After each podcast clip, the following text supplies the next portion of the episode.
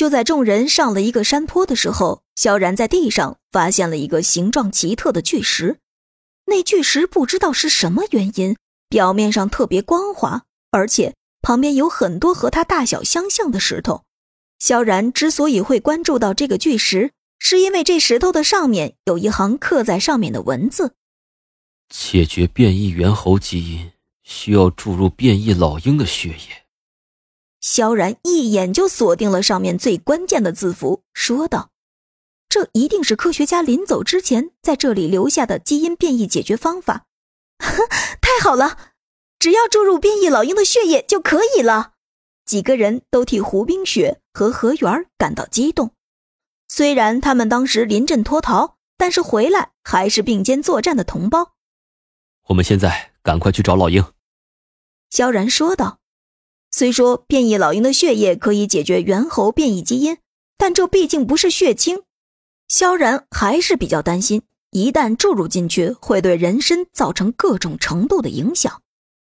几个人纷纷抬起头来看向天空，可天上没有一个老鹰的影子，真是该死！关键时刻不出现，眼看着就要天黑了，萧然只好决定大家先回到船上休息一晚，毕竟夜间行动不便利，会承担更多的风险。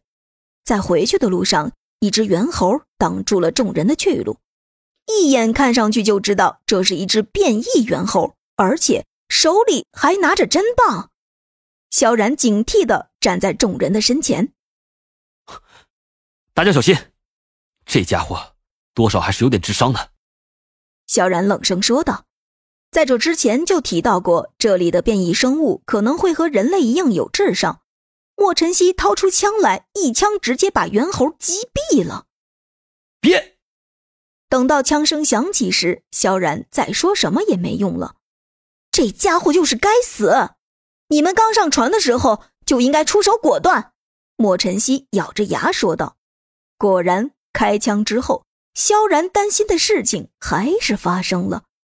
只见众人周围的树林里窜出了二十只左右的猿猴，一个个就像是荡着秋千一样，在树上来来回回。萧然立马举起手中的 AK。